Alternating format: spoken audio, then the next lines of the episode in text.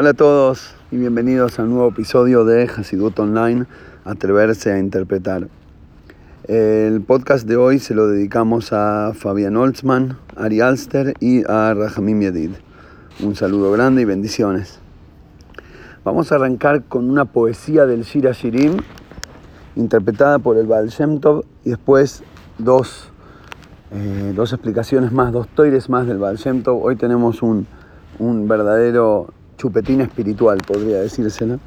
Espero que me salga a interpretarlo de manera correcta. El Shira Shirim, el cantar de los cantares, el rey Shlomo dice, por las noches, lo voy a leer, a ver, al Mishkaviva Leilot Bikashti. Por las noches, en mi lecho, busco al que ama mi alma, lo busco y no lo encuentro. Akuma Nava Sobebaba Irba Shoakimu Barjobot, me voy a levantar Voy a dar vueltas por la ciudad, por los mercados, por las calles.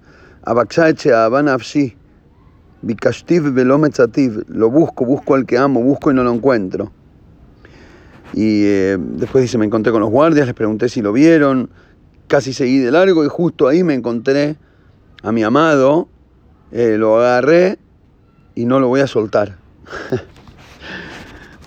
Una expresión buenísima del Shirashirim. El Baal explicó esta, estos versículos, ¿no? como sabemos que es una metáfora de comparación para el amor entre el pueblo judío y Hashem, también una metáfora. Eh, y, cuando el Yehudí busca Hashem en esta vida, cuando el, cuando el judío busca conectarse con la verdad divina, lo que va a ocurrir es como un ejemplo, dice, había un ejemplo, un rey, que, y no sé cómo se imaginó un holograma el Baal antes de que existan, pero así dice, un rey que eh, invitó a toda la gente a venir al palacio a verlo, a compartir con él, pero hizo de manera eh, agizatenaim es la palabra que usa, tipo engañar a los ojos, hizo como una, un, que parezca que hay diferentes niveles y paredes, ¿no? Como vos llegás y bueno, hay todo un salón con sus paredes y ahí hay comida, plata, podés agarrar lo que quieras. Y después pasás esa pared seguís por el pasillo y pasás hacia el, punto, digamos, más, más interno y de vuelta encontrás cada vez más. Y lo que había en el primero es nada comparado con el segundo. Todos los placeres y los, eh, eh, eh, los beneficios y lo que quieras y anotarte y no sé qué, y te regalan una casa y haces los trámites y firmas la escritura ahí mismo. y así vas, cada vez vas llegando más y todo eso es una ilusión óptica, dice Val y, la mayoría de la gente se queda en el primer nivel porque está buenísimo. y, y, está bueno, es un regalo del rey, claro, pero se lo perdieron al rey porque se comieron el regalo en formato holograma. Después están los más profundos que llegaron un poco más adentro, se esforzaron un poco más, le buscaron más, les dijeron, no, esto no puede ser todo, tiene que haber algo más, y entonces buscaron. Y siguieron y siguieron. Y se quedaron después en la segunda, en el tercer nivel, en el cuarto, en el quinto. Y había, decía, muy pocos, creo que era la expresión, muy pocos o algunos, que se atrevieron a seguir caminando. Y ellos fueron los que llegaron al rey. Pero lo más loco, lo más fuerte, dice el Baal es que cuando llegás a estar con el rey, mirás para atrás y te das cuenta que no habían paredes, que no había, no había nada. Los, todos los placeres y los beneficios y las paredes todo eso era una ilusión óptica. No era nada, estabas todo el tiempo al lado del rey. Y él te estaba mirando y vos tipo haciendo que te morfabas el sándwich y no te diste cuenta que estabas ahí, ya habías llegado. Cuando llegaste te das cuenta que siempre habías estado, solo que te perdiste de estar consciente en ese momento. Y ahí está el arrepentimiento. Y de ese dolor de no te puedo creer, ese es el infierno, en realidad es el arder del alma, explican los libros de Kabbalah, de darse cuenta lo que se perdió cuando finalmente lo descubrió. Bueno, pero nos fuimos un poco de tema. La cuestión es que ah, de eso se trata, de eso se trata, busqué, me dedico a buscar, dice el alma, a mi amado, y aunque sea de noche, aunque esté oscuro y no sea fácil encontrarlo, y no me quedo en mi cama, no me quedo en el lugar protegido que seguramente va a aparecer. Me voy a, las calles, a los mercados, me expongo, inclusive tengo que hablar con los policías y etcétera. Es decir, se, se, rebaja para ir a buscarlo y lo que está haciendo en realidad es... ¿Vieron como esas escenas, no se me viene a la cabeza, una de esas escenas de, como de National Geographic, que hay un explorador que está en la mitad de la jungla, no sé a dónde, y agarra un, eh, una, cómo se llama, una, como un, un, filo, ¿no? Como un serrucho, una masa, una cosa así, empieza a darle a, a, las, a los yuyos duros y grandes, ¡pua, pua, para los dos lados, para poder hacerse camino, ¿no? El Eudí es el que está tratando de desvestir la realidad y, encontrar qué tiene por dentro. Y por lo tanto dice, esto aplicado a nuestro servicio Yem es lo siguiente. Sabemos que en los pensamientos, ahora entramos al, al detalle de la explicación, a nivel pensamiento, tenemos pensamientos buenos y pensamientos malos. Pensamientos que nos alimentan el alma y pensamientos que nos quitan la energía. Y, por ejemplo, existen pensamientos oscuros que siempre se encuentran eh, rodeando la luz. Y eso es lo que provoca, eso es lo que provoca que, por ejemplo, haya bitul Torah, bitul Tfilá, o pensamientos negativos. Es decir, hoy, hoy no, no puedo rezar, no puedo concentrar, hoy no puedo estudiar Torah, hoy no puedo dedicarme a cosas espirituales, estoy con demasiadas cuestiones en la cabeza, es como que... Y son cuestiones que me quitan, no que me dan, son cuestiones que me, que me quitan energía y bueno, por ahí las tengo que hacer, pero, pero de repente te encontrás en momentos nublados, ¿no? A, a, a mí me pasa, nos pasa a todos seguramente. Eh, con la diferencia que a mí me ocurre quizás más como responsabilidad para, para con el prójimo, porque tengo que enseñar y no puedo permitirme, no puedo decir, bueno, me disculpan, tengo una, tengo una semana oscurita, esta semana no vengo a enseñar, no hay podcast, no, no me inspiré, sorry, me quedo en la cama, no funciona, ¿no? Cuando sentís la carga de la responsabilidad eh, es muy fuerte. La cuestión es que, dice el Baal Shem Tov, hay que saber que todos esos momentos oscuros que rodean a la luz interna, está bien, son parte de la idea. Son las mejichot, son las cortinas y las paredes, son las cortinas y las paredes puestas alrededor del rey, pero no te preocupes porque son imaginarias, ya estás con el rey. Es decir, dedicarte a lo que te estás dedicando con la cabana correcta, hacelo bien, conectate, hacelo de, manera que, de la manera que corresponde, como Suhan Aruch dice, con amor al prójimo, con respeto, con conciencia de Hashem, con ganas de hacer el mundo a un lugar más iluminado. Hay, tiene que haber una manera de encontrarlo al rey ahí, porque la mejichá es invisible, es un holograma. Y por lo tanto, inclusive en la oscuridad hay luz. Y así traduce él el pasuk alufeinu mesubalim, una expresión de esas del Teilim, que, por ahí si entendés hebreo la ves como, no sé, como algo retórico, poético. Eh, y, después, bueno, los sabios, los Jajamim en la Gemara y después el Baal Shem con su Hasidut lo explican de una manera increíble. La Gemara dice, Alufeinu, Aluf significa campeón en hebreo moderno, pero sí, eh, por ejemplo, el, el, general, el teniente general de la Chabá se llama Aluf, el capo, ¿no? el que está arriba, el campeón. Dice los Jajamim, Alufeinu, nuestros, nuestros campeones, Mesubalim. ¿Qué es Mesubalim? Dicen que significa la palabra Lisbol. Lisbol es aguantar, bancar, soportar. Dice, nuestros, nuestros líderes son soportables.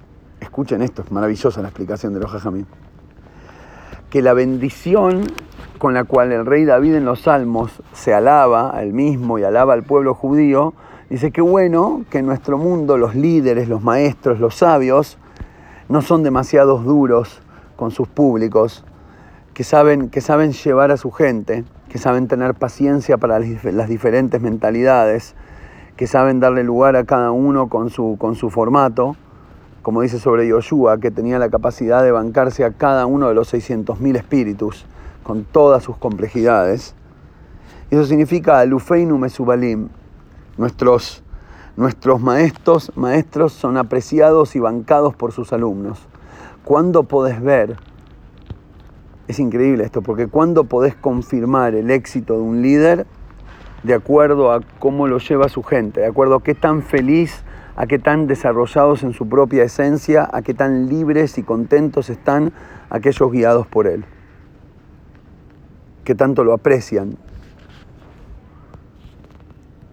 Y eso es lo que confirma si lo que enseñó sirvió o no. Pero después viene el Pirush el Baal Shem obvio, muy el que, el que conoce un poco lo escucha y le dice, ah, ya está, veo la firma del Baal Shem ahí abajo. Dice, Alufeinu, aquellos que contienen adentro el Aleph, Hashem es llamado Alufoyel Olam, el campeón del mundo. es gracioso si lo traducís literal. El, supremo del universo vendría a ser, ¿no? la máxima autoridad de toda la existencia. Alufoyel Olam, pero bueno, traducido en hebreo moderno sonaría al, campeón del mundo. Em, aquel que tiene el Aleph, el principio, el inicio, a Hashem, dentro suyo, Mesubalim puede bancárselo todo. No hay oscuridad que lo oscurezca. No hay desafío que lo tire abajo. Porque en ningún momento hay algo que no esté conectado con Hashem.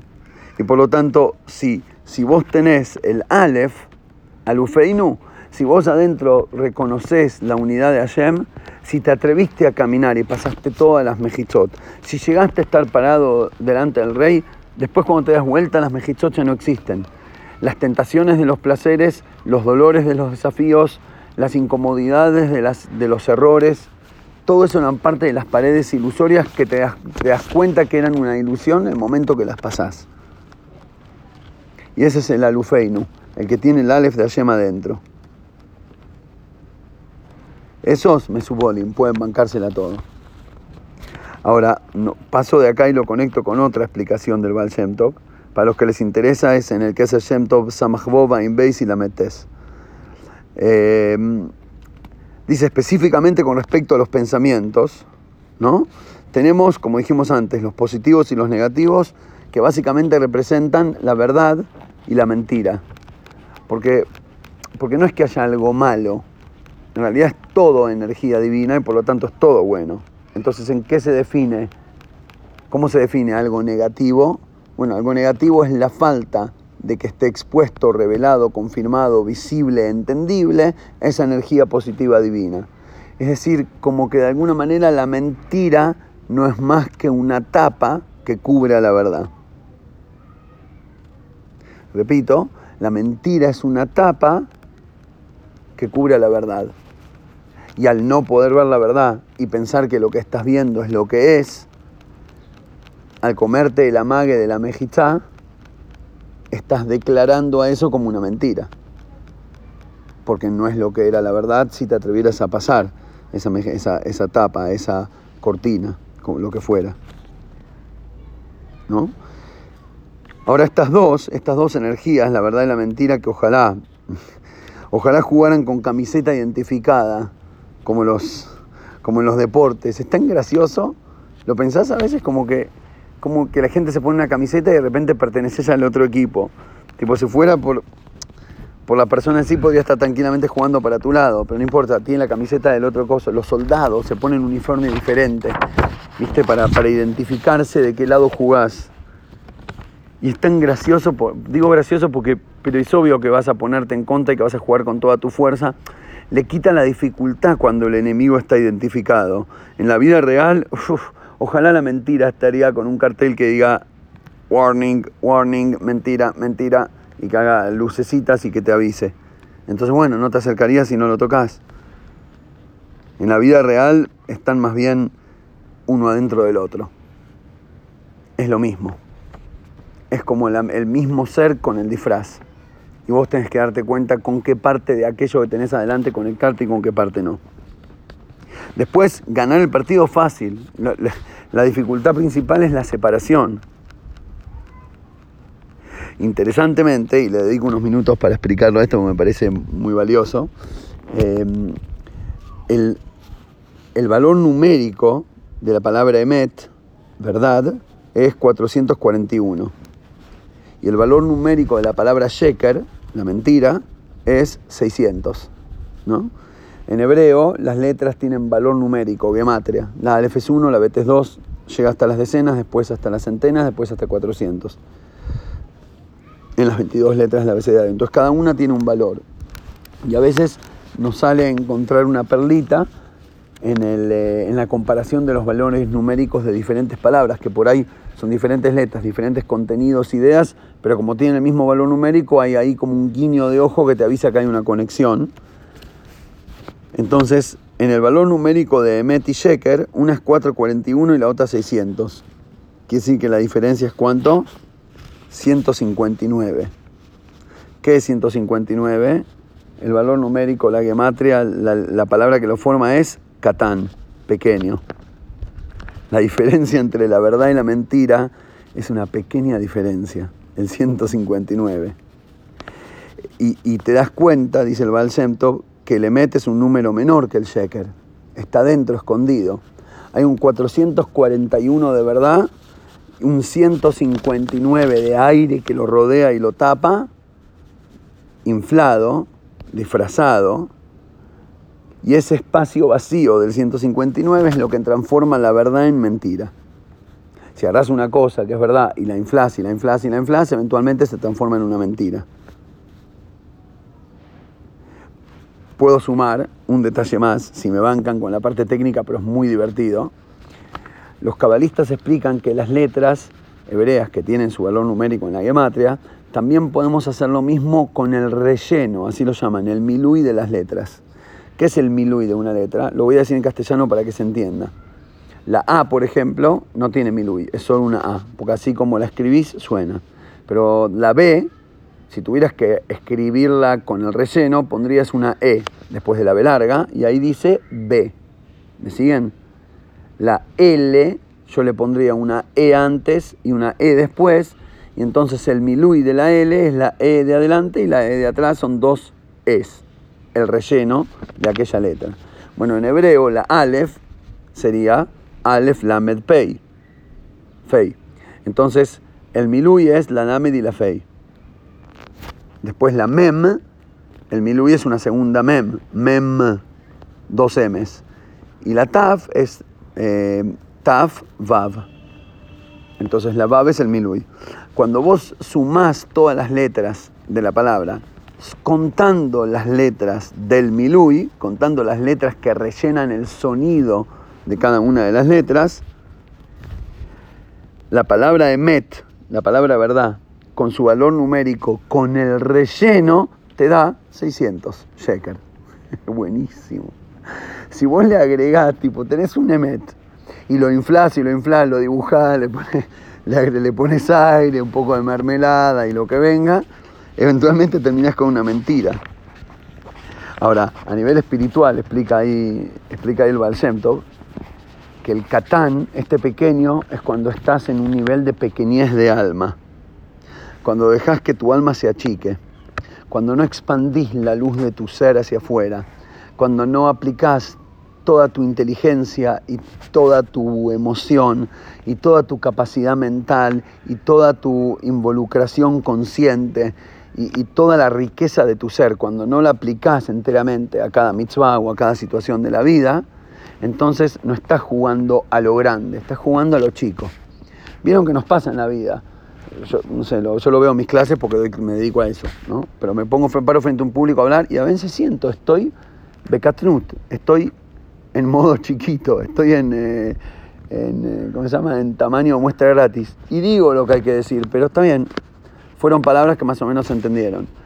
O un jugador de fútbol sale a la cancha, bueno, marcó, hizo un par de centros, qué sé yo. Ah, jugó, jugó. Seis, siete.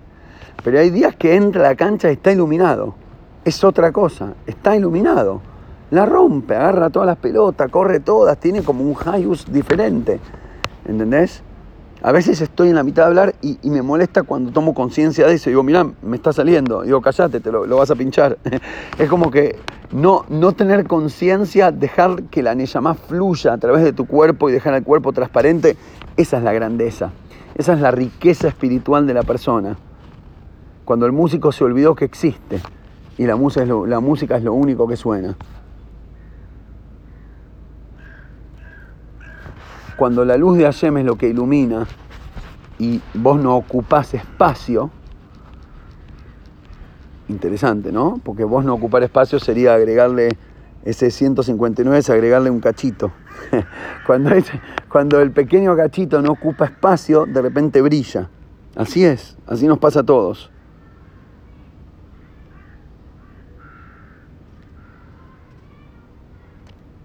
En otras palabras, el envoltorio, la mejizá, el holograma de la mentira agregada es lo que la hace, es lo que lo transforma en, complicación. Pero en realidad, si no le das bolilla a esa mentira que rodea, te darías cuenta que ya estás con el rey. Y ahora paso a la toire la metes, ahora paso a la tercera idea, que es un poquito más extensa y, la verdad que pensé hacer el podcast sobre este tema porque me pasó un par de veces eh, este mes que toqué esta idea muy de costado, como a veces nos pasa que leemos algo y lo procesamos y nosotros ya nos convencimos y se lo comentamos a alguien, le comentamos la, la conclusión y el tipo te mira con cara de... Eh, ¿Qué dijiste, Willis? Con cara de, ¿de qué estás hablando? Ah, no era que dijiste, ¿de qué estás hablando, Willis? No entendió a qué te referías. Porque claro, vos, vos, hablaste del, del, bottom line, ¿no? Del, del, de la conclusión de la idea y te olvidaste de, hacerte, de que vos hiciste todo un proceso para llegar ahí. Entonces voy a ver si logro ahora hacer todo el proceso con, con el público abierto. Ahí el, el, el explica un dicho de la Gemara, en la Gemara Brajot, donde trata de las leyes de cómo rezar, cómo se reza con minyan, o solo, o esto, o el otro, qué sirve, qué no sirve, qué se dice, qué no se dice, por qué sí, por qué no, cuándo sí, cuándo no. Ahí Rabiseira dice, nos da leyes comunitarias si el Hazán, el guía, el que guía el rezo en el templo, dice Shema Shema, dice dos veces Shema Israel, lo callamos tipo lo silenciás. No puede ser más el que guía el coso. ¿Qué significa Shema Shema? Él dice, eh, miren, oye Israel hay un solo Dios, Shema Israel me lo quiere Y lo dice dos veces, y bueno, uno más uno, uno más uno, dos. Está rezando a dos dioses. Por las dudas, andás a ver si el tipo tiene una doble intención, ese ya no, no califica para ser Hassan, porque por ahí está pateando para otro lado. ¿No? Entonces la Gemara agarra y, desata una discusión a partir de, esta, de, este, de este din, de esta ley. Dice, para un minuto, le preguntó Rapapa a Valle. Y por ahí la primera vez no logró poner intención. Es decir, sabemos que la tefilá tiene que ser decir palabras y poner la intención del corazón del pensamiento. Y el tipo el Shema Israel estaba pensando en que se le, vence la boleta de, de, electricidad y que si no la paga hoy le vienen a cortar y que no sé qué. Pobre, no pensó. Después se dio cuenta, uy, no pensé en, lo, en el Shema, en lo que estaba diciendo, vuelvo, lo digo de vuelta y lo digo bien. Eso que pregunta la Gemara, ¿por qué lo culpas como ya lo sospechás que el tipo es un idólatra? Por ahí simplemente no puso cabana y la segunda vez quiere poner cabana. ¿Qué le contesta Vaya Rapapa? Eh, Jabruta Clapeishmay amiguica. ¿Qué es esto? ¿Somos amiguitos? ¿Hay amistad con el cielo? El tipo está rezando, está parado frente a Dios. No existe, se le escapó la cabana y después volvió seguramente tuvo una doble intención. Seguramente está apuntando a la idolatría. ¿Por qué? Pues no existe. Ay, se me escapó, no puse cabana. ¿Qué me estás cargando? Estás parado frente a Dios, no hay amistad. Le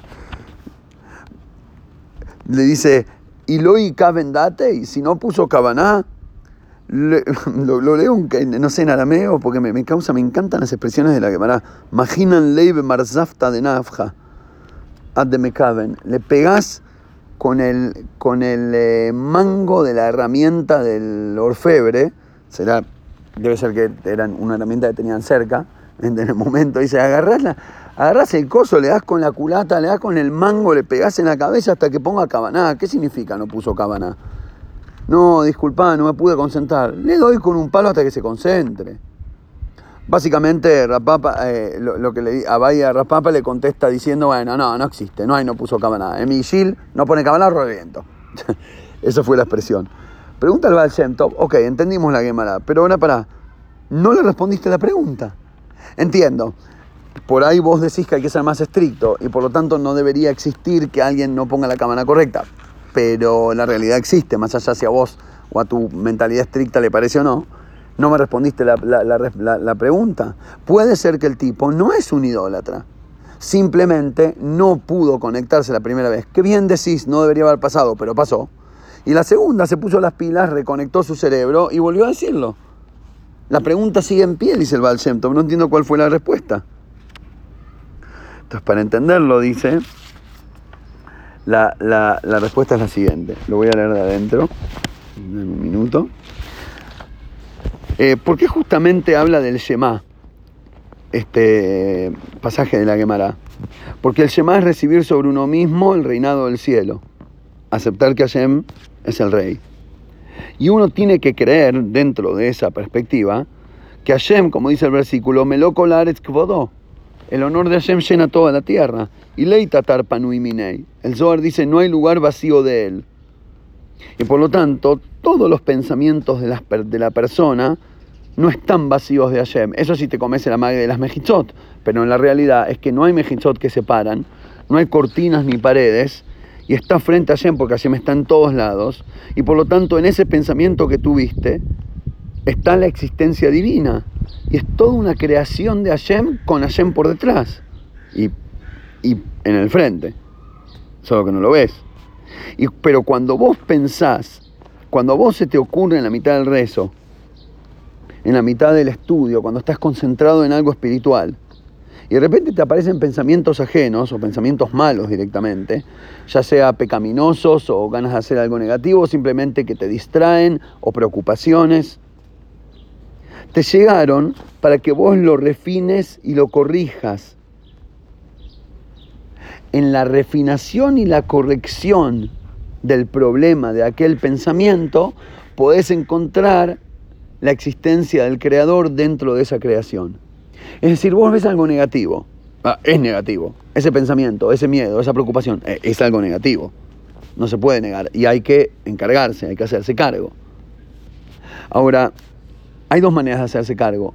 Estar por debajo del problema, ser afectado por él, pelearse y patalear con uno mismo y con el problema y suplicarle a Hashem como si estuviera lejos que me tire una soga y me salve. O podés soltar un minuto el volante, cerrar los ojos hacer la meditación esta del concepto que estamos estudiando, darte cuenta que, las cortinas que separan entre la presencia de Hashem y la cuestión, que son las cortinas, el 159, la pequeñez mental y espiritual que genera que esa cuestión sea negativa, porque si te liberás de tu propia cortina, de tu propia pequeñeza mental, de tus miedos, de tu ego, de tu necesidad de éxito o de lo que fuera, te das cuenta que el problema no era tan problema y que en realidad tenía una solución, una forma de ser elevado, de ser utilizado para bien, de ser aprovechada su energía para algo positivo y no caer en su superficial negatividad.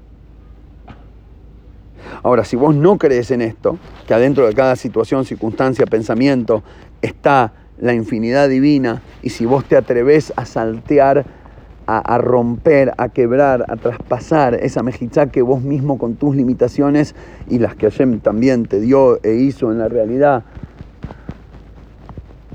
si no dejas que te frenen y la traspasás, vas a encontrar la manera de letaken alot, de, de corregir y de elevar esta cuestión.